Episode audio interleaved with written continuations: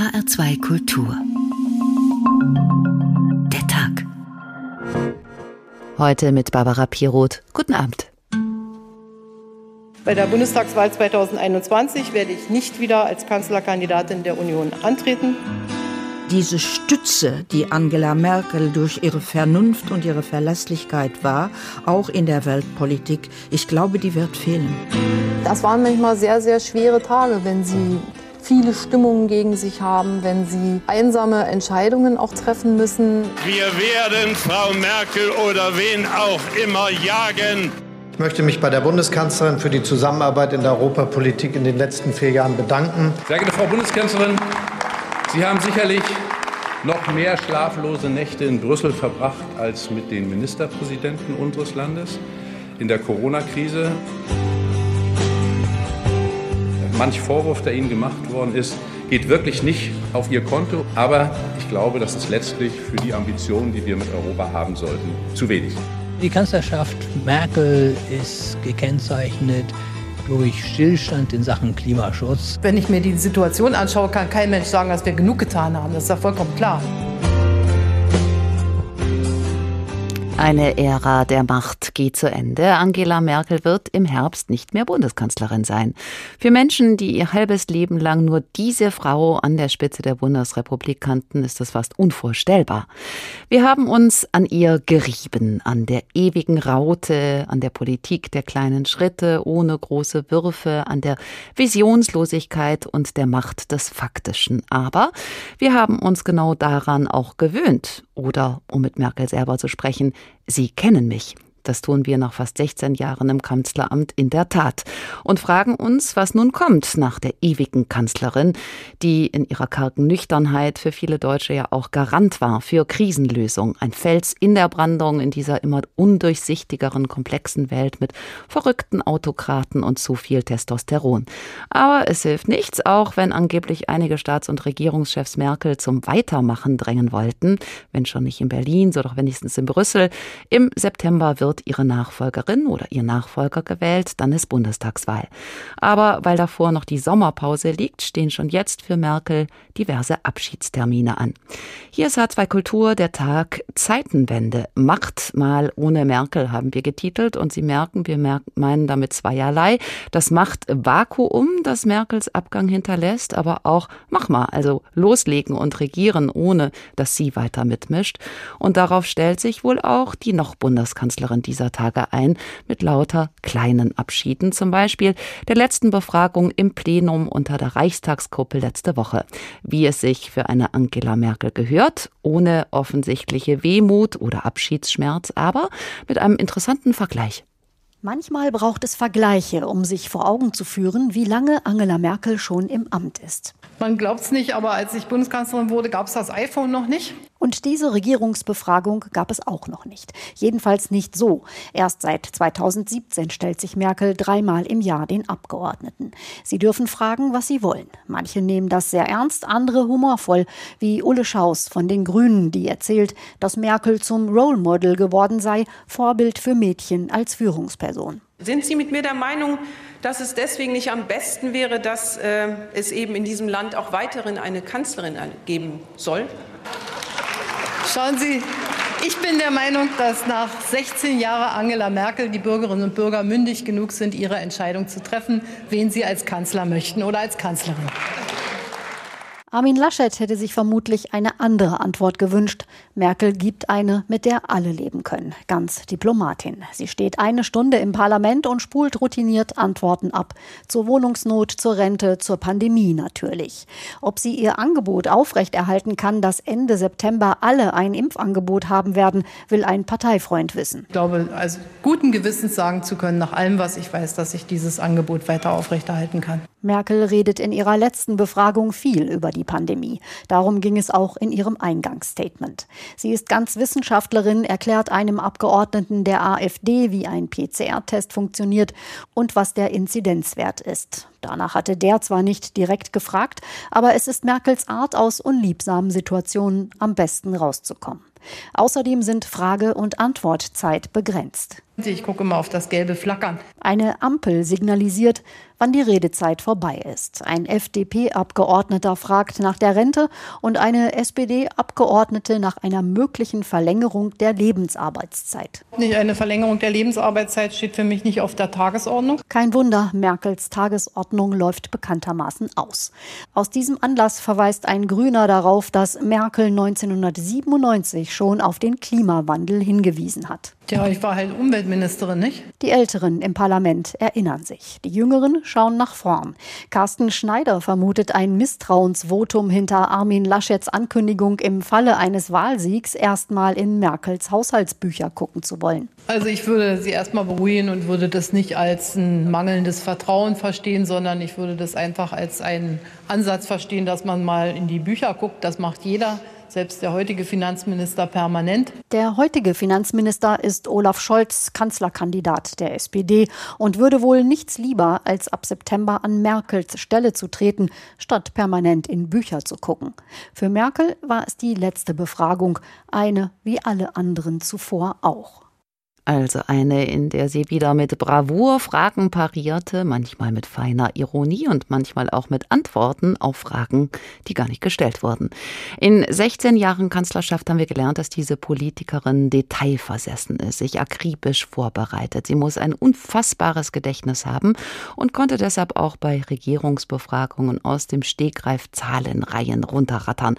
Manche Parlamentarier, die ebenfalls ausscheiden und das letzte Mal im Reichstag saßen, waren gerührt in dieser Woche von sich selbst, von ihrem Abschied, nicht aber Merkel. Nico Fried leitet die Parlamentsredaktion der Süddeutschen Zeitung. Guten Abend.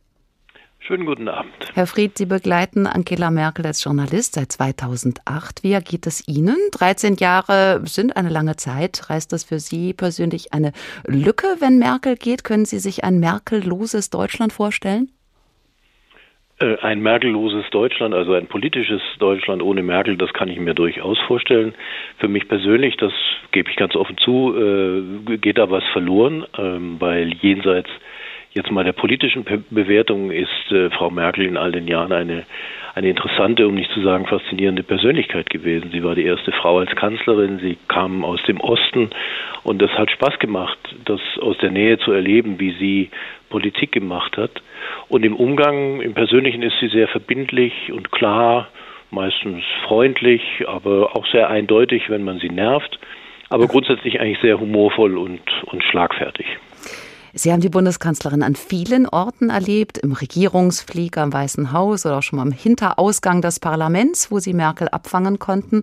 Anfangs waren Sie ja skeptischer bei der Beurteilung Ihrer Kanzlerschaft, als Sie das heute sind. Wie kommt das? Ich glaube, ein ganzes Land war skeptisch äh, 2005, als äh, Frau Merkel Bundeskanzlerin wurde. Wenn Sie sich erinnern, hatte sie ja bis kurz vor der Wahl sehr hohe Umfragewerte und dann brach das ein und so gerade noch äh, kam die Union dann als stärkste äh, Partei aus dieser Wahl heraus. Da gab es so eine, eine Unsicherheit, ob die das wirklich kann. Den Schröder, den fand man zwar nicht mehr so toll, aber man wusste doch, woran man war und jetzt kam jemand ganz Neues. Und sie hat das mit großer Beharrlichkeit und Gelassenheit und und äh, wachsender Souveränität dann gemanagt und ist eine, eine souveräne Kanzlerin geworden über die Jahre. Bei allen Fehlern, die sie sicherlich auch politisch gemacht hat. Aber ich glaube, die Deutschen haben sich dann zunehmend äh, wohlgefühlt mit ihr und als Staatsbürger würde ich sagen, ging es mir genauso. Viele verübeln ihr allerdings, dass sie nie den großen Wurf wagte, dass sie nicht wie Gerhard Schröder eine mutige Agenda zimmerte, obwohl sie eigentlich nichts mehr zu verlieren hatte, mit einer behäbigen, aber doch einigermaßen verlässlichen GroKo und dann noch im Herbst ihre Amtszeit. Ja, das stimmt, aber man äh, muss, glaube ich, sehen, dass diese Kanzlerschaft äh, geprägt war von sehr vielen Krisen, die hintereinander wegkamen. Wenn Sie sich erinnern, 2007 äh, war die Finanzkrise, dann kam eine sehr langwierige, sehr zeitfressende Eurokrise, Griechenland, dann äh, der Ukraine-Konflikt und äh, am Ende dann noch die Flüchtlingsproblematik und dann noch äh, Corona am Ende. Also selbst wenn sie eine Vision gehabt hätte, was sie, glaube ich, so ausgeprägt nicht hatte, äh, dann hätte sie auch wenig Zeit und Gelegenheit gehabt, die zu verwirklichen. Äh, sie hat eigentlich eine Politik gemacht, die in immer wieder schwierigen Zeiten darauf ausgerichtet war, Schlimmeres zu verhindern und die Dinge einigermaßen äh, zu stabilisieren. So wie Ihre Beurteilung sich verändert hat, so hat sich ja möglicherweise auch die Kanzlerschaft von Merkel verändert. Kann man die Zeit in Phasen einteilen? Also als Vorschlag das Frühwerk, eine Phase, in der Merkel ihre Macht sichern musste. Sie hat die Kochs und Wulfs weggedrängt, dann ist sie gereift, konnte Krise und schließlich das Spätwerk, Vermittlerin mit sich selbst im Reinen und für Merkels Verhältnis ja auch viel emotionaler. Ja, das geht in die Richtung. Ich glaube, eine erste wichtige Etappe, die eine erste Phase abgeschlossen hat, war die Wiederwahl 2009. Das ist, äh, glaube ich, für jeden Bundeskanzler immer wichtig. Die Frage, wird man einmal wiedergewählt? Das ist äh, die Bestätigung, dass es kein Irrtum der Geschichte war. Äh, und das hat ja auch äh, nach 49 nicht jeder geschafft wenn Sie an äh, Ludwig Erhard oder an Kurt Georg Kiesinger zum Beispiel denken, bei den CDU-Kanzlern. Und äh, das hat sie geschafft und danach hatte sie eine andere Souveränität, äh, ist auch äh, im Umgang weniger misstrauisch äh, geworden. Und äh, dann 2015 mit der Flüchtlingspolitik war, glaube ich, die, die, der erste, äh, die erste politische Entscheidung, wo sie ganz eindeutig auch äh, Mut äh, gezeigt hat, auch mal gegen eine öffentliche Meinung zu stehen. Die war zwar am Anfang sehr sympathisierend mit den Flüchtlingen, aber das hat sich ja dann auch sehr schnell geändert und sie hat das dann doch relativ äh, konstant durchgezogen.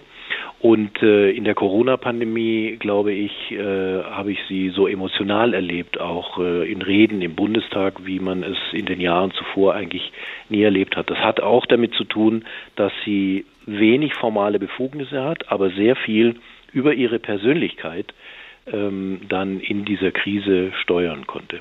Interessant ist ja, dass ausgerechnet die solide Angela Merkel immer wieder von außen bestimmt worden ist. Sie wollte Planbarkeit und Stringenz, aber dann kam häufig unerwartet das Fukushima, Trump, nun Corona. Wird ihr das Pandemie-Management die Bilanz in den Geschichtsbüchern vermiesen?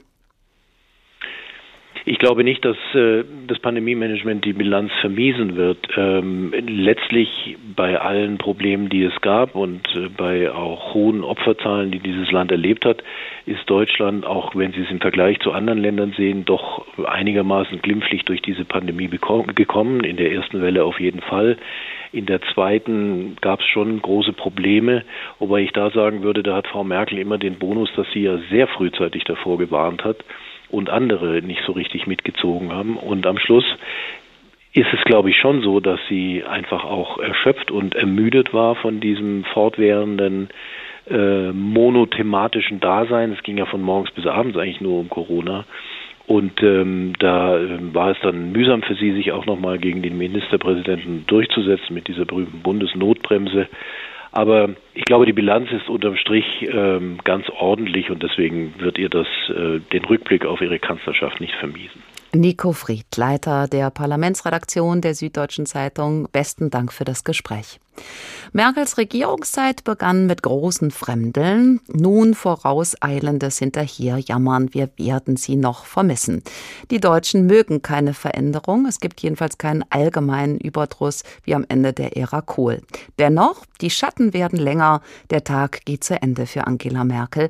Sichtbar werden nun außerdem auch die Schattenseiten ihrer Kanzlerschaft, weswegen uns eben das Motiv des Schattens eingefallen ist für diese Sendung. Bei Hans Christian Andersen ist das ein Schatten, der sich im Verlauf selbstständig macht. Jetzt gerade ist er aber noch bei seinem Herrn.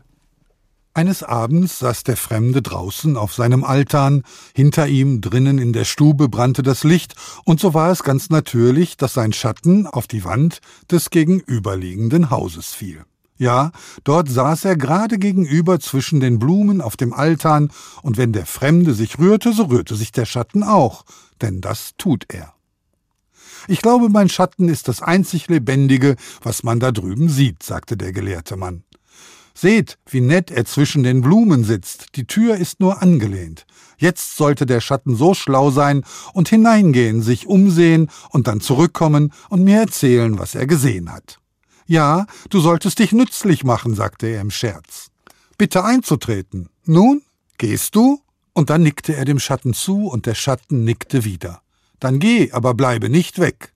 Und der Fremde erhob sich, und sein Schatten drüben auf dem gegenüberliegenden Altan erhob sich ebenfalls, und der Fremde drehte sich um, und der Schatten drehte sich auch um. Ja, wenn jemand genau darauf acht gegeben hätte, so hätte er deutlich sehen können, wie der Schatten durch die halboffene Balkontür des gegenüberliegenden Hauses eintrat, gerade als der Fremde in seine Stube kam und die lange Gardine hinter sich herabfallen ließ.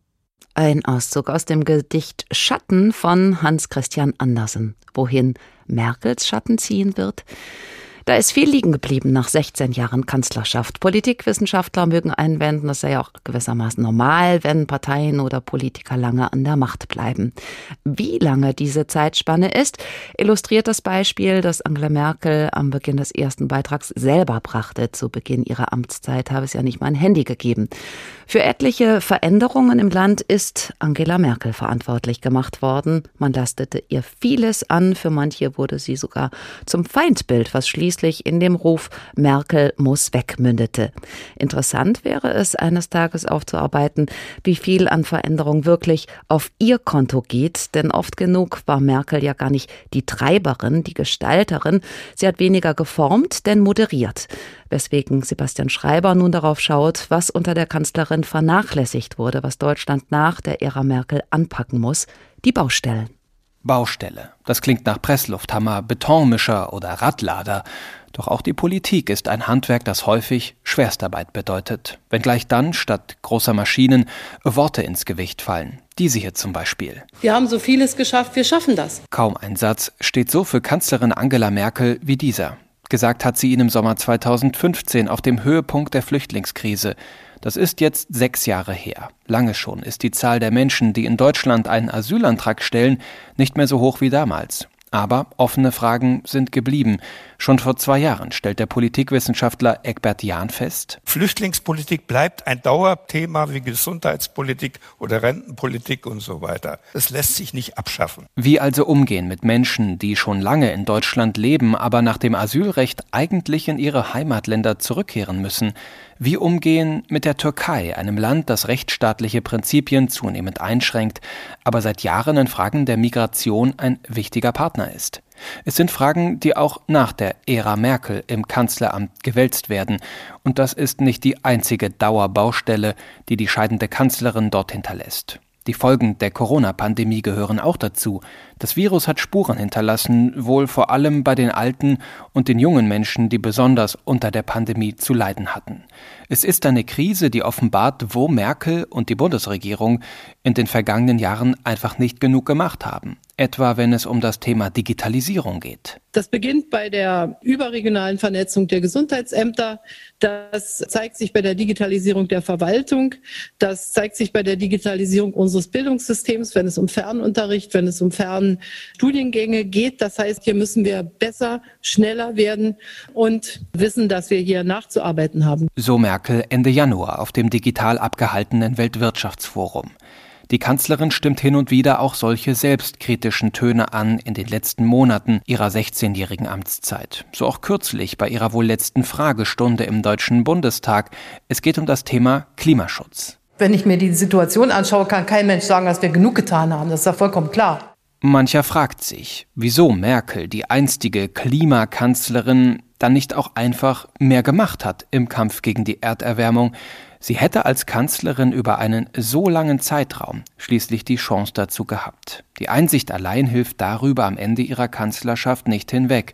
Immerhin ambitionierte Ziele hinterlässt Merkel. Deutschland soll bis 2045 klimaneutral sein.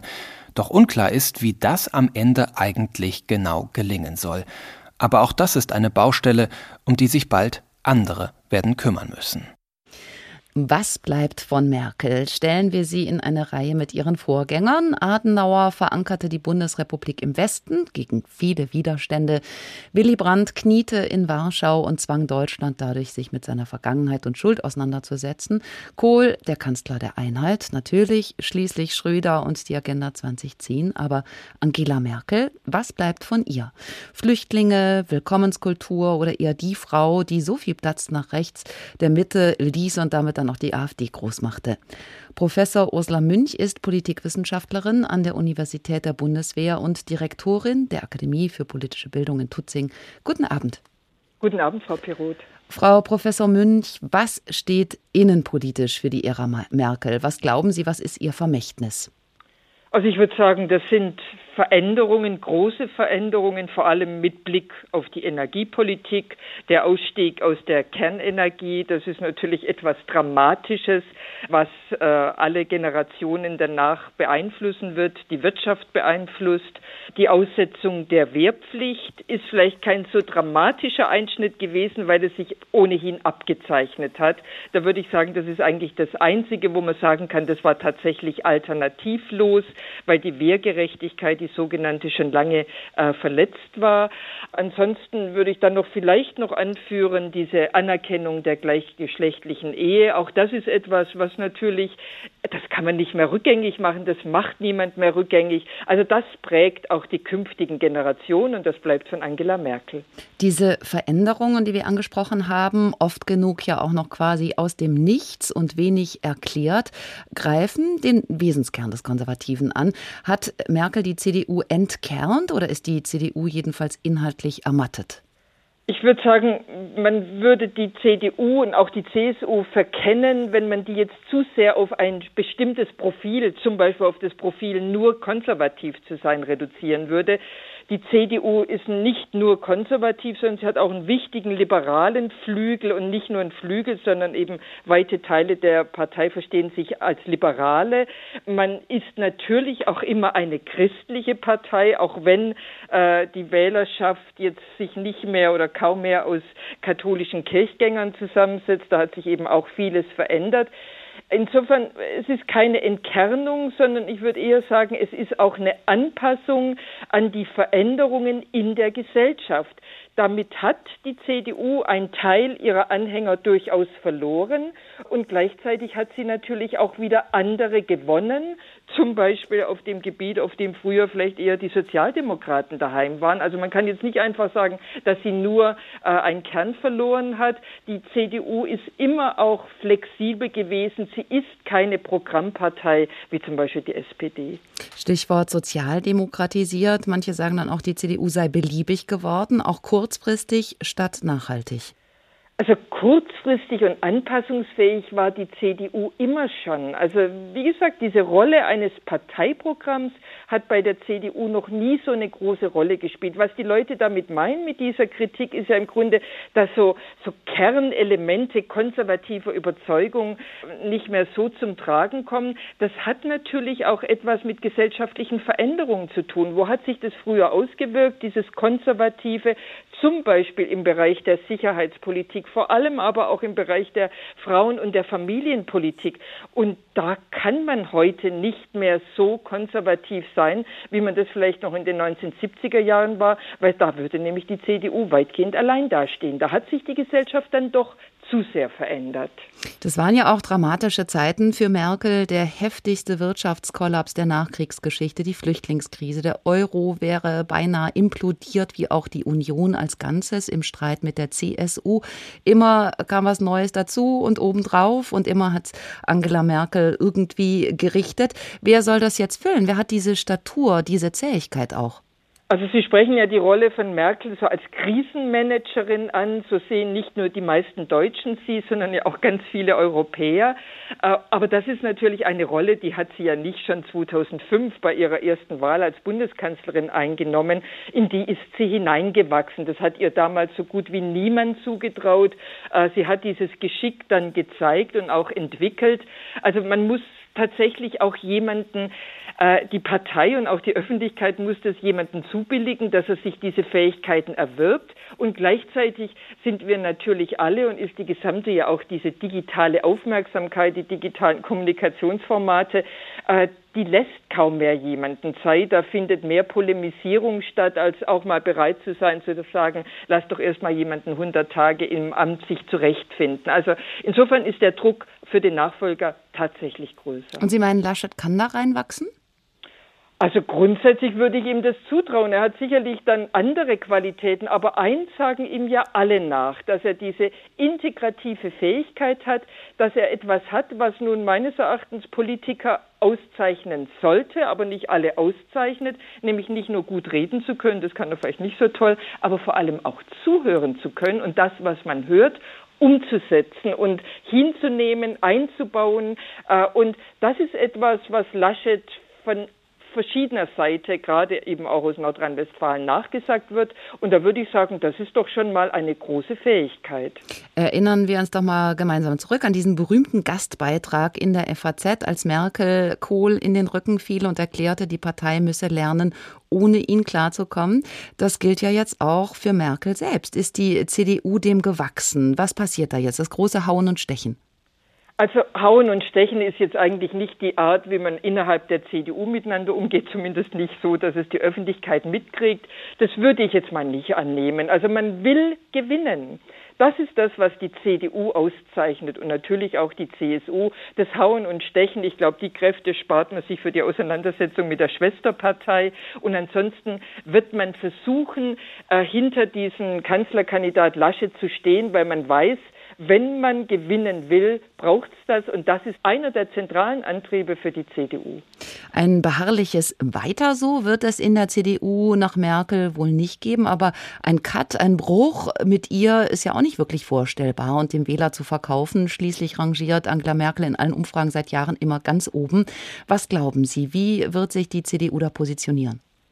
Also es gibt ein Zitat von Söder, das war noch während dieser berühmten zehn Tage der Auseinandersetzung mit Laschet, und da hat Söder mal gesagt, Merkel-Stimmen gibt es nur mit Merkel-Politik.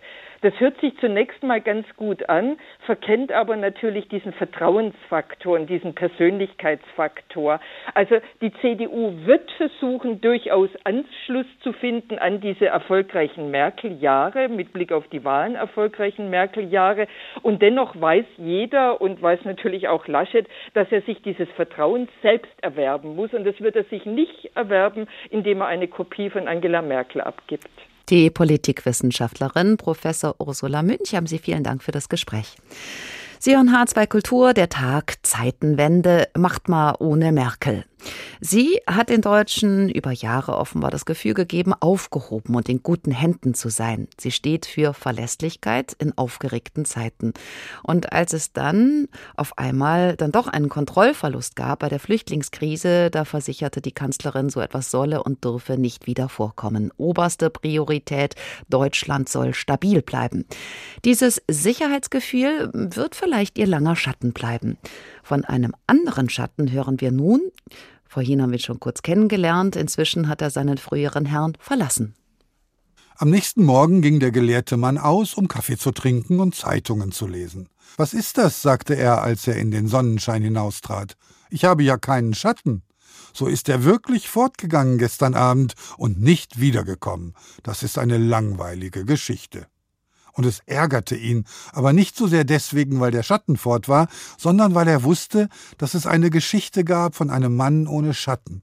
Die kannten alle Leute zu Hause in den kalten Ländern, und kam nun der gelehrte Mann dahin und erzählte die seine, dann würden sie sagen, er ahme nach, und das hatte er nicht nötig. Er wollte daher gar nicht davon sprechen, und das war vernünftig gedacht. Am Abend ging er wieder auf seinen Altan hinaus. Das Licht hatte er ganz richtig hinter sich gestellt, denn er wusste, dass der Schatten seinen Herrn immer zum Schirm haben will, aber er konnte ihn nicht herbeilocken.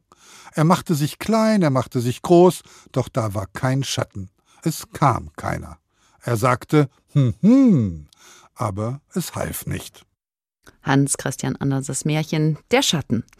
Auf Merkels Innenpolitik haben wir jetzt geschaut. Ganz zentral für ihre Amtszeit ist aber natürlich auch die Außenpolitik, fernab des Trübsinns manchmal zu Hause. Außer Frage dürfte stehen, dass die Kanzlerin Deutschlands Ansehen in der Welt vermehrt hat. Niemand braucht mehr Angst vor dieser Nation zu haben. Viele beneiden uns sogar um Merkel. Gelungen ist ihr das vielleicht durch ihr bescheidenes Auftreten, durch ihre Sachlichkeit, durch ihre Fähigkeit zur Analyse. Mit großer Geste auftrumpfen oder andere in den Senkel stellen war ihre Sache nicht, aber Fantasie, Ideen für Europa zum Leidwesen Frankreichs auch nicht. Für Frankreich ist Deutschland engster und vertrautester Partner. Aber Emmanuel Macron hätte sich mehr Begeisterung aus Berlin für seine europäischen Visionen gewünscht. Bundeskanzlerin Angela Merkel reagierte jedoch nicht überschwänglich auf seine Vorschläge für einen eigenen Haushalt der Eurozone oder die Schaffung einer europäischen Armee. Von Merkels Nachfolge wünscht sich der Élysée mehr konkrete militärische Unterstützung in Mali. Dort hat Frankreich zwar seine Antiterroroperation beendet, Macron will jedoch die europäischen Einsätze ausweiten und stärken. Die europäische Kampftruppe zählt bisher lediglich 600 Soldaten, wovon die Hälfte Franzosen sind. Ein anderer wichtiger Punkt ist der Stabilitätspakt der EU. Der französische Präsident will die nationale Schuldenbremse dauerhaft lockern. Die Bundeskanzlerin hatte sich stets gegen diese Versuche gewendet. Aufgrund Aufgrund der Corona-Pandemie sind die Stabilitätsregeln bis 2023 ausgesetzt und die nationale Schuldenbremse ist bis Ende des Jahres aufgehoben. Für die Zeit danach wünscht sich Emmanuel Macron von der neuen Bundeskanzlerin oder dem neuen Bundeskanzler mehr Flexibilität. Linda Schildbach. Italien liegt ja wegen der eigenen Haushaltslage immer mal wieder über Kreuz mit dem Haushaltsprimus Deutschland. Bis letzte Woche aber schienen größere Differenzen höchstens noch bei der Frage zu herrschen, wer die bessere Fußballnationalmannschaft hat. Noch ist die Zeit ohne Merkel aber ohnehin ziemlich irreal für die Italiener, so Tilman Kleinjung aus Rom. Italienischen Politikerinnen und Politikern fällt es gerade noch sehr schwer, sich eine deutsche Bundesregierung ohne La Merkel vorzustellen. Da wird es Italiens Premier Mario Draghi kaum anders ergehen. Am meisten hat er noch als EZB-Chef mit dem deutschen Finanzminister Olaf Scholz zu tun. Die zwei haben sich in diesen Funktionen etwa eineinhalb Jahre überschnitten. Doch mehr als beruflich bedingte Kontakte sind nicht überliefert. Annalena Baerbock und Armin Laschet sind in Italien weitgehend unbekannt. Sie wird als überzeugte Europäerin beschrieben, er als einer, mit dem sich in den deutsch-italienischen Beziehungen wenig ändern dürfte. Polemisch formuliert es die Parteizeitung der rechtspopulistischen Lega. Italien könnte mit Laschet weitermachen wie bisher, ein gescheitertes Land, das seine Renten nur noch dank der Überziehung des Staatshaushalts auszahlen kann. Genau das will ja Mario Draghi ändern. Seine Amtszeit endet voraussichtlich 2023. Bis dahin will er sein Land auf Wachstumskurs bringen. Mit den fast 200 Milliarden Euro aus dem Aufbaufonds der EU und Reformen in Justiz und Verwaltung. Dabei genießt der ehemalige italienische und europäische Zentralbankchef in Berlin und Brüssel deutlich mehr Vertrauen als seine Vorgänger. Wer also auch immer Bundeskanzlerin Angela Merkel beerben wird, von Mario Draghi wird der Nachfolger oder die Nachfolgerin vor allem eines zu hören bekommen: Vertrau mir. Und dann wäre da noch der ewige Störenfried in Brüssel, Ungarns Premier Viktor Orban. Der hat aber irgendwie auch seinen Frieden geschlossen mit Merkel, berichtet Sir Janko Vedarica. Ich fürchte, dass wir nach ihrem Abgang feststellen werden, dass wir Merkel mehr vermissen, als wir dachten. So Viktor Orban in einem Interview mit einer slowakischen Tageszeitung. Denn bislang habe man nach Wahlen in Deutschland immer damit rechnen können, dass die Rahmenbedingungen stabil bleiben würden, so Orban weiter. Nun herrscht in Regierungskreisen in Budapest Beobachtern zufolge Unsicherheit darüber, wie sich die ungarisch-deutschen Beziehungen nach der Bundestagswahl im September entwickeln werden. Der Blick in die Zukunft ist aus Sicht von Orbans regierender Fidesz vor allem von der Hoffnung geprägt, dass die deutschen Grünen es nicht in die Regierung schaffen oder gar die Kanzlerin stellen. Denn in den strittigen Punkten auf EU-Ebene könnten die deutschen Grünen und die rechtsnationale ungarische Fidesz kaum weiter auseinanderliegen. Stichwort EU-Außenpolitik, Migrationspolitik, Rechtsstaatlichkeit. Unabhängig davon, wer letztlich in Berlin Berlin regiert, baut die ungarische Regierung auf die Überzeugungskraft der guten Wirtschaftsbeziehungen beider Länder, etwa bei der Autoindustrie. Das Kalkül, auch die nächste Bundesregierung würde Ungarn wohl aus Eigeninteresse nicht so stark kritisieren. Dass die CDU Armin Laschet zum Kanzlerkandidaten gekürt hat, ist in Fidesz-Kreisen laut Beobachtern mit Erleichterung aufgenommen worden. Zwar war Viktor Orban noch 2018 gern gesehener Gast bei der CSU-Klausur, die Beziehungen kühlten jedoch ab und im Vergleich zu Markus Söder gilt Armin Laschet aus Fidesz Sicht nun als der weniger problematische Kandidat. Als Nachfolger auf Merkel. Wir haben eingangs gesagt, die Bundeskanzlerin ist auf Abschiedstour. So auch dieser Tage in Brüssel beim letzten regulären EU-Gipfel vor der Bundestagswahl. Denn man weiß ja nie, wie schnell ein Sondergipfel wieder angesetzt wird. Dieser letzte reguläre jedenfalls war vielleicht schon ein Vorgeschmack darauf, wie das dann in der Nach-Merkel-Zeit dort zugehen wird. Heftige Diskussionen, hitziger Streit. Am Ende hat der EU-Gipfel wenig gebracht. Keine Einigung bei Ungarns umstrittenen homosexuellen Gesetz, kein Gipfel mit Russland. Der war ja Merkels Idee, damit ist sie bei den anderen Staats- und Regierungschefs aber abgeblitzt. Michael Schneider in Brüssel. Aus deutscher Sicht, die Patriarchin geht und schon hört keiner mehr auf sie? Ja, das ist in den deutschen Medien wirklich vielfach so wahrgenommen worden, weil eben Angela Merkel zuletzt in einigen Punkten von anderen abserviert wurde. Allerdings muss man auch ehrlich sagen, völlig auf Deutschland und auf Angela Merkel gehört haben die EU-Länder natürlich sowieso nicht immer, auch nicht die Kommission unter Ursula von der Leyen. Da gibt es schon sehr fein austarierte Einzelinteressen. Was aber stimmt, ist, dass Angela Merkel immer eine war, die dazwischen sehr gut moderieren konnte, mit einer ordentlichen Prise deutscher Ziele zwar, die sie auch nicht aus den Augen verloren hat, aber so hat es Deutschland oft geschafft, eben im gemeinsamen Interesse auch eigene Interessen bei der EU durchzusetzen und da wird mit ihrem Abgang in solchen Spitzenrunden durchaus auch ein Vakuum entstehen.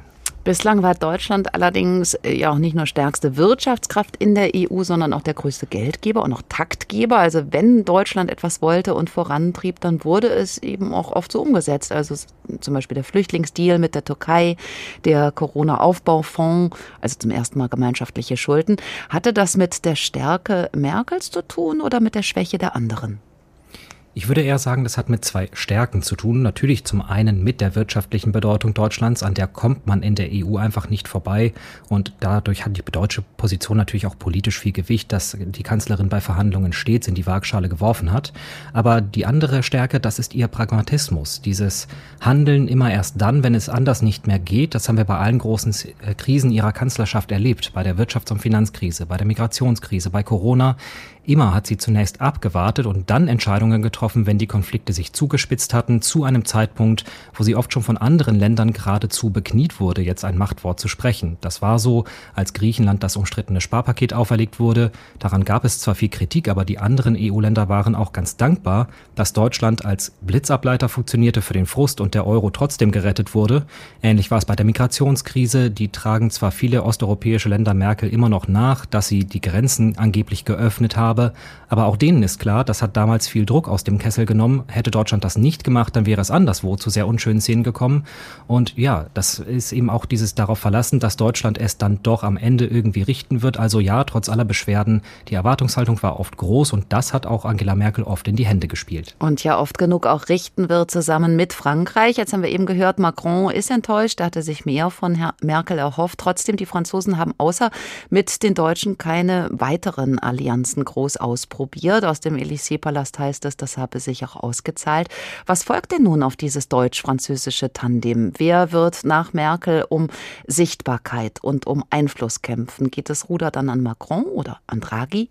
Ja, das wird sehr spannend, denn da gibt es einige Bewerber, die sich in Stellung gebracht hatten, die durchaus Ambitionen haben, jetzt aber auch selbst angeschlagen sind. Also Emmanuel Macron hat im eigenen Land innenpolitisch so viel zu kämpfen, auch vor den Wahlen im kommenden Jahr, dass ihm nicht mehr so viel Luft für Engagement in Europa bleibt. Ähm, Mark Rütte, der Niederländer, der galt lange als Merkels Thronfolger, weil er fast genauso lange im Amt war wie sie. Aber auch der hat mittlerweile Probleme zu Hause in Den Haag. Es ist nicht mal klar, ob er weiter regiert. Also der unwahrscheinlichste Kandidat hat mittlerweile die besten Chancen. Das ist Mario Draghi, immerhin ein besonderer Europäer mit langer Erfahrung auf dem EU-Parkett. Die Frage ist allerdings, mit wem er dann den Schulterschluss suchen würde. Mit dem neuen deutschen Kanzler oder Kanzlerin oder vielleicht, äh, ob er die Achse Paris-Rom stärken würde. Und das würde eben auch die Südländer in der EU stärken. Und dann gibt es ja noch die Gruppe der widerspenstigen Ungarn, Polen, die Probleme mit der Rechtsstaatlichkeit. Welche Rolle werden die nach Merkel spielen? Sie werden immer mehr zum Zankapfel innerhalb der EU. Ähm, nach den neuesten Eskalationen jetzt rund um Ungarn wissen wir zumindest, wo etwa die Gräben verlaufen. Und da zeigt sich übrigens auch, dass auch in Osteuropa der Zusammenhalt bröckelt. Ungarn, Polen und Slowenien, die isolieren sich zunehmend von anderen Staaten wie der Slowakei, den baltischen Staaten oder Tschechien. Also auch da verschiebt sich gerade vieles. und auch deswegen, weil mittlerweile durchaus die Forderung im Raum steht, Ungarn möglicherweise aus der Union auszuschließen. In diesen Strudel wollen die anderen nicht geraten. Also ja, auch Osteuropa wird uns noch beschäftigen, aber ein Viktor Orban, der wird sich sicherlich nicht an die Spitze Europas setzen, das scheint unwahrscheinlich. Anfang des Jahres hat ein Beratungsunternehmen aus New York vor den zehn größten Risiken für das laufende Jahr gewarnt und zu diesen Gefahren zählt demnach auch der bevorstehende Abgang von Angela Merkel.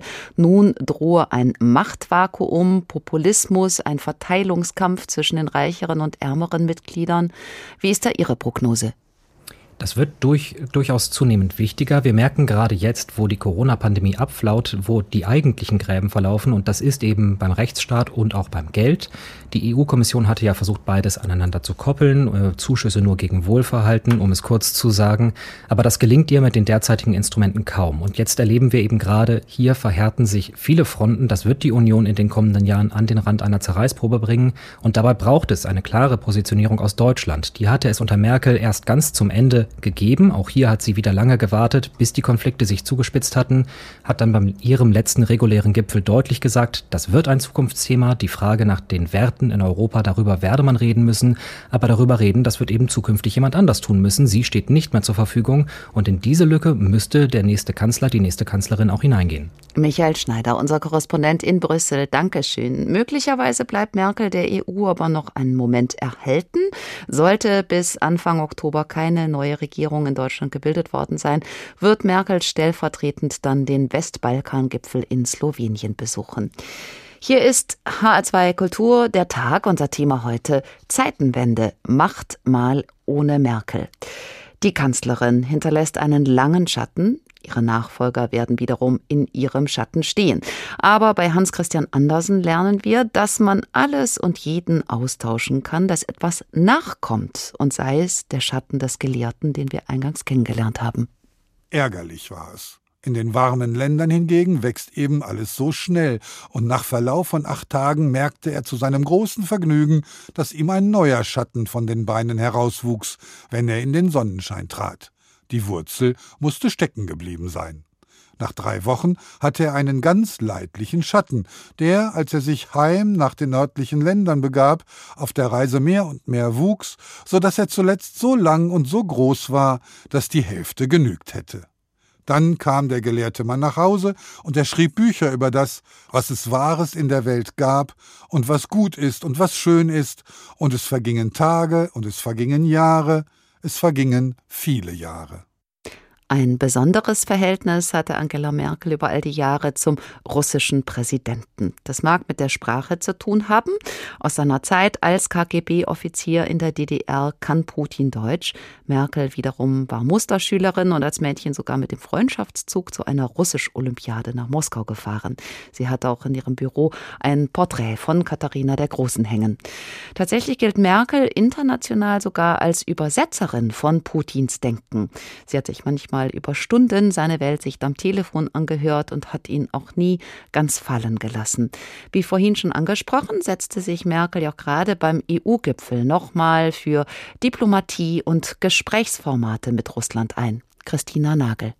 Dass sich Kanzlerin Merkel auf ihrem voraussichtlich letzten EU-Gipfel trotz vieler Widerstände für ein Spitzentreffen mit dem russischen Präsidenten stark gemacht hat, ist in Moskau natürlich zur Kenntnis genommen worden.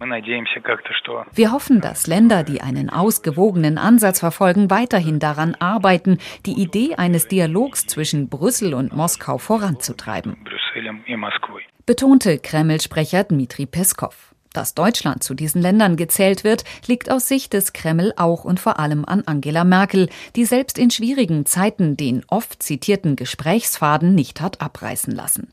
Weder nach dem Georgienkrieg 2008 noch nach der Annexion der Krim 2014. Mehr als 140 Mal griffen der russische Präsident und die Kanzlerin zum Hörer, um sich auszutauschen. Zuletzt war Merkel im Januar 2020 vor Ausbruch der Pandemie in Russland, um über internationale Probleme, die vielen Differenzen und das durch Hackerangriffe und den Tiergartenmord stark belastete deutsch-russische Verhältnis zu reden. Ich glaube, ein solcher Besuch hat einfach den Vorteil, dass man miteinander spricht und nicht nur übereinander. Dann auch versucht, die Argumente des anderen zu verstehen. Die Beharrlichkeit, mit der Merkel ihre Positionen über die Jahre verteidigt hat, auch das umstrittene Pipeline-Projekt Nord Stream 2, hat den russischen Präsidenten Wladimir Putin nachhaltig beeindruckt. Ich schätze sie sehr. Sie ist eine erfahrene Politikerin und ein sehr direkter Mensch aber auch sehr verlässlich, wann immer wir uns auf etwas geeinigt haben. Sie ist, und das ist für mich erstaunlich, ein sehr konsequenter Mensch, der seine Position verteidigen kann. Zu Beginn von Merkels Amtszeit musste sich der Kreml an diese unverblümte, kühl pragmatische Art allerdings erst einmal gewöhnen. Dass sie im Gespräch mit Putin aus der russisch-deutschen Freundschaft unter Kanzler Schröder eine strategische Partnerschaft machte, kam vor ihrem ersten Amtsbesuch in Moskau im Januar 2006 nicht gut an. Aber vielleicht, so formulierte es damals die Vizechefin des Auswärtigen Ausschusses, Natalia Narotschnitskaya, gelinge es Putin ja, die Haltung der neuen eisernen Lady zu ändern.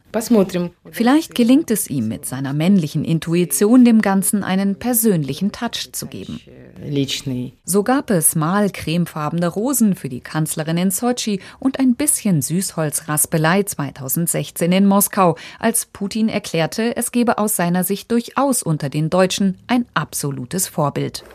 Es ist die Bundeskanzlerin die wiederum auf der Bundespressekonferenz zugab, dass beide Seiten auch immer etwas für Leib und Seele tun. Es ist bekannt, dass der russische Präsident äh, gerne deutsches Bier trinkt und manchmal ergibt sich die Möglichkeit, dass man sich da austauscht.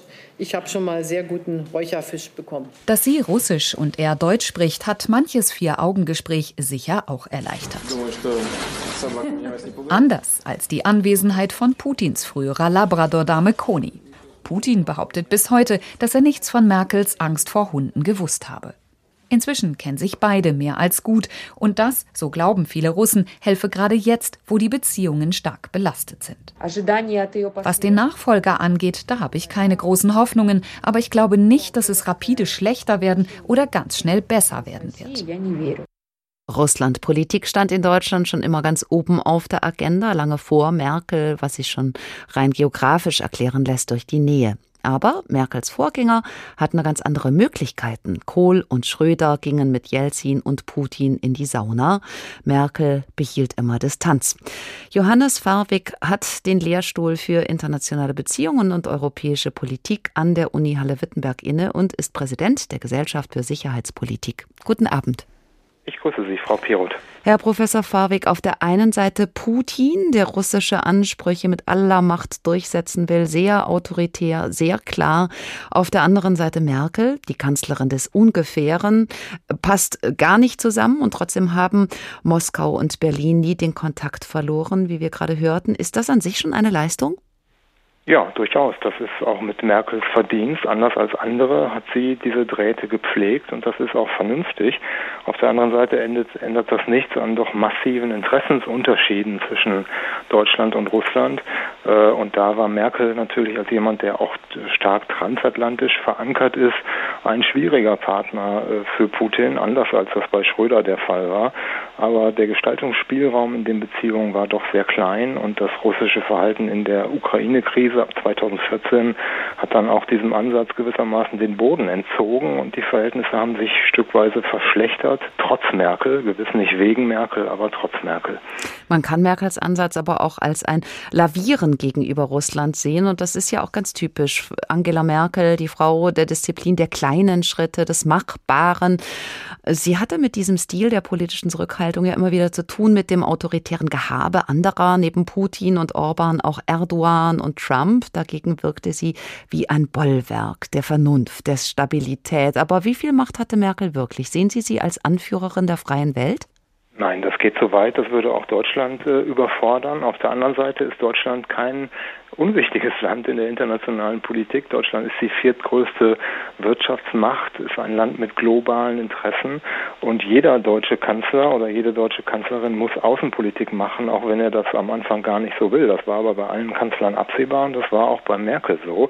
Auffällig bei Merkel ist aber, dass sie für sehr unterschiedliche Politikentwürfe gewissermaßen zur Verfügung stand. Wenn ich mal an das Kabinett Merkel II erinnere, in der Koalition mit den Liberalen, da war gewissermaßen das außenpolitische Narrativ äh, zugespitzt gesagt, seht, wie weit wir schon gekommen sind. Also Deutschland hat sich gut entwickelt in der internationalen Politik, hat mehr Verantwortung übernommen, aber ist in vielen Bereichen, insbesondere im militärischen Bereich, sehr zurückhaltend.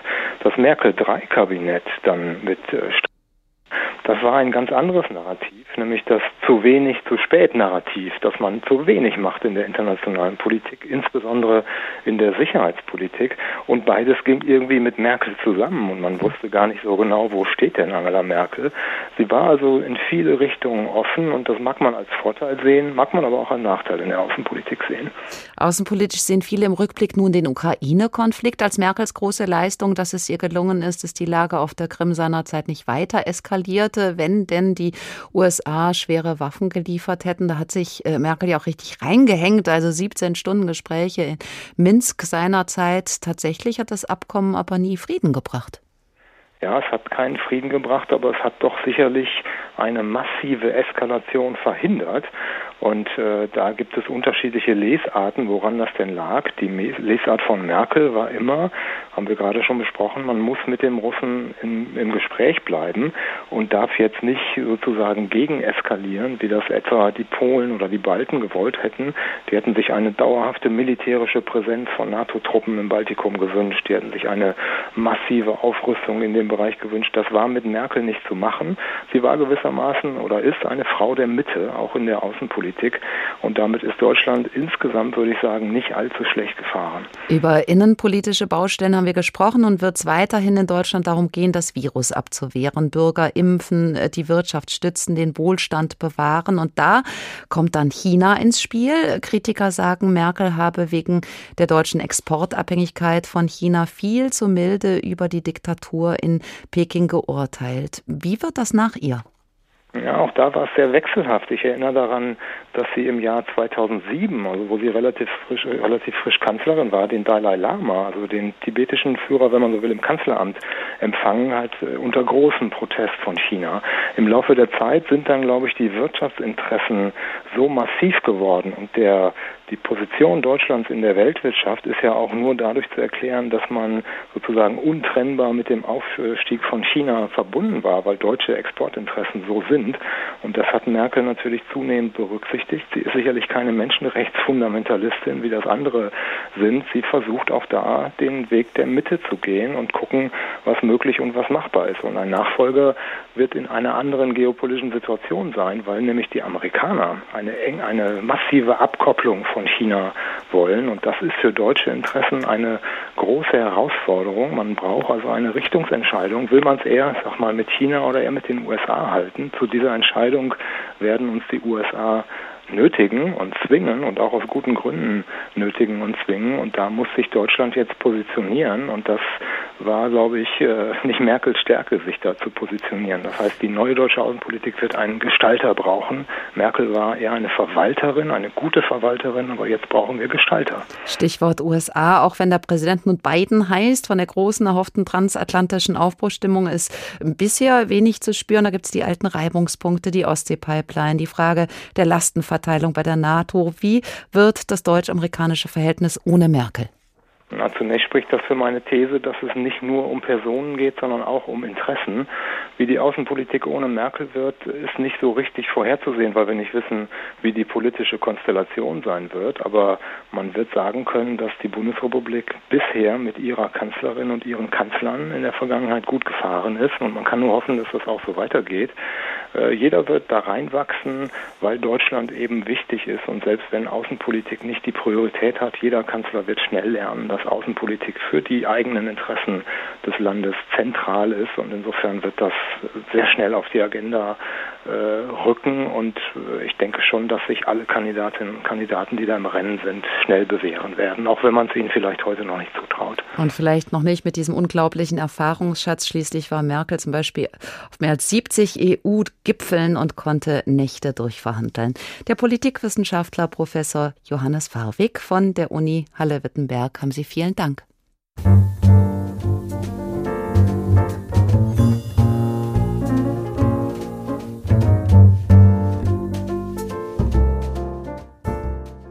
Als Angela Merkel 2005 Bundeskanzlerin wurde, da hielten das viele auch in ihrer eigenen Partei für einen vorübergehenden Unfall der Geschichte. Als Zonenwachtel wurde sie verspottet oder als Kohls Mädchen, als Ministerin für Frauen und Gedöns.